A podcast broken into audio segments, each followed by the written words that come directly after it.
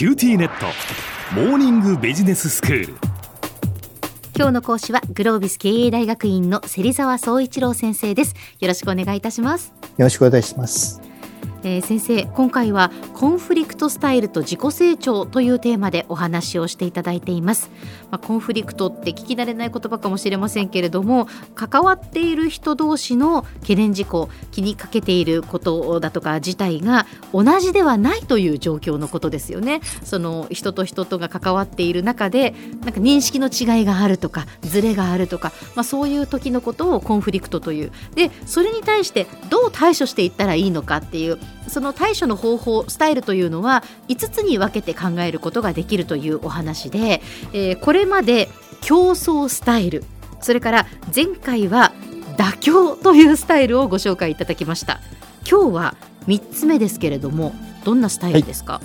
今日はですね適応スタイルについてお話をしたいと思います。適応スタイル。はい、はい。適応スタイルというのはですね、自分の主張は基本的にしない。で、相手に協力するっていう、こういうスタンスですね。主張をせず、はい、で、相手にまあ協力をする、相手に合わせる。はい。これってでも自分を殺すじゃないですけれども、はい、その自分の主張しないで相手にこう全部合わせるとなると結構苦しいのかなってもやもやっとしたりするんじゃないかなって私は思うんですけど。なるほどなるほど。えーでもこれもある状況下ではこういうスタンスを取った方がいいというふうに言われてるんですね。じゃあどういう状況であったら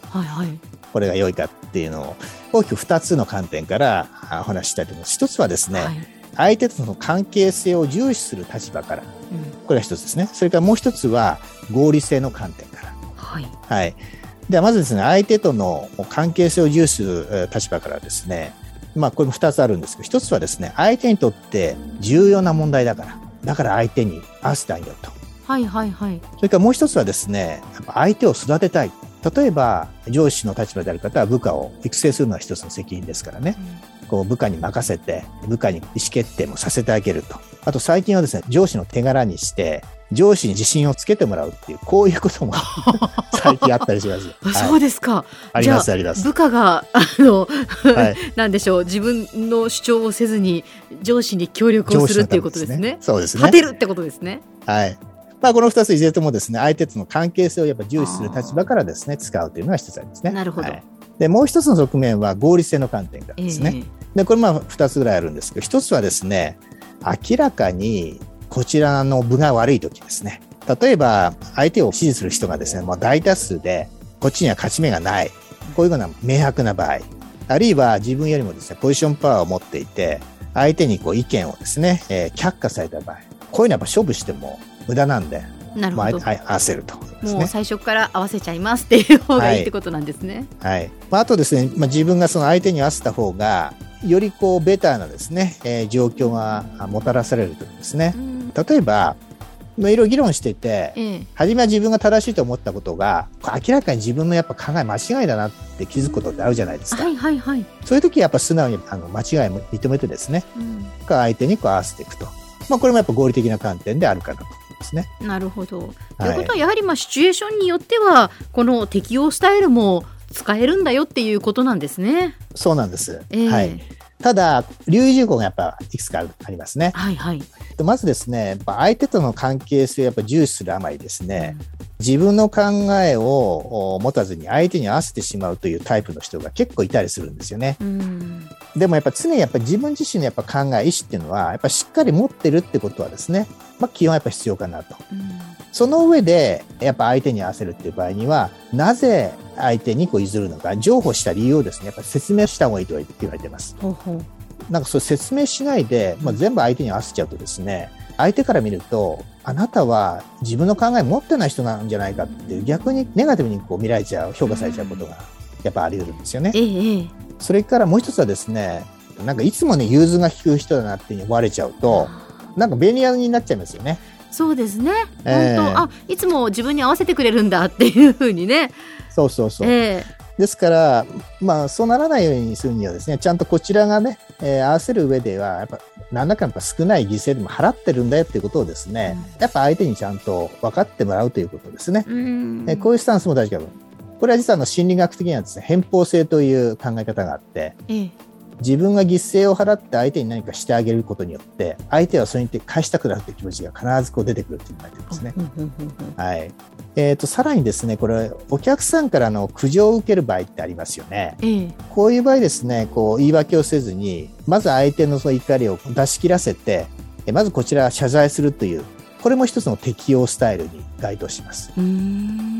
ただその際ですね、そのお客さんからの厳しい苦情って結構辛いですよね。そうですね。えー、こういう時は自分自身への攻撃っていうふうには考えるようにするってこと、これすごい大事ですよね。うん、うん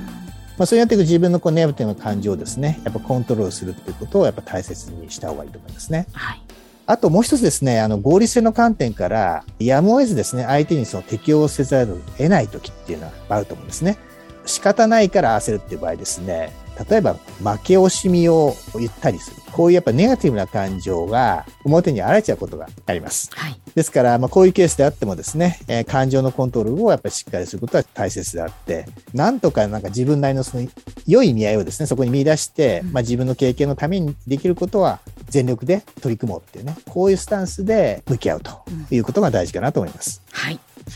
で、前回ですね、優秀であの期待されているほど、組織間の調整業務をよく任せられることが多いこういう話しましたよね。えー、こういう役割はバウンダリースパナーっていうふうに前回ご紹介しましたけど、はい、こういうその調整役というのは、ある意味自分の意思通りにはならない、まあ、仕事じゃないですか。はい、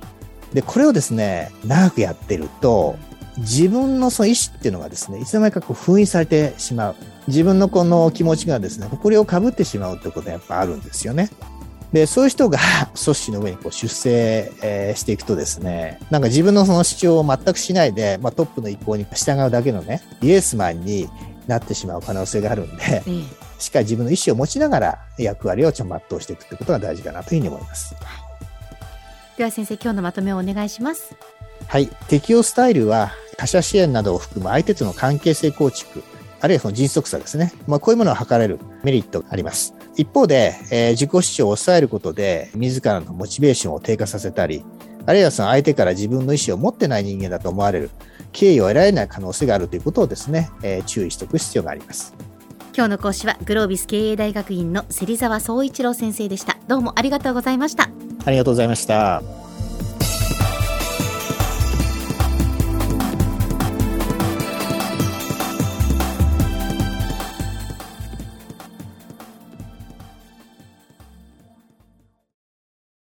ューティーネット。私を捨てて他に乗り換えるの？君は僕には高嶺の花すぎたんだ。それに彼女はありのままの俺をそのまま受け入れてくれるって。今お使いのスマホそのままで。乗り換えるなら QTモバイル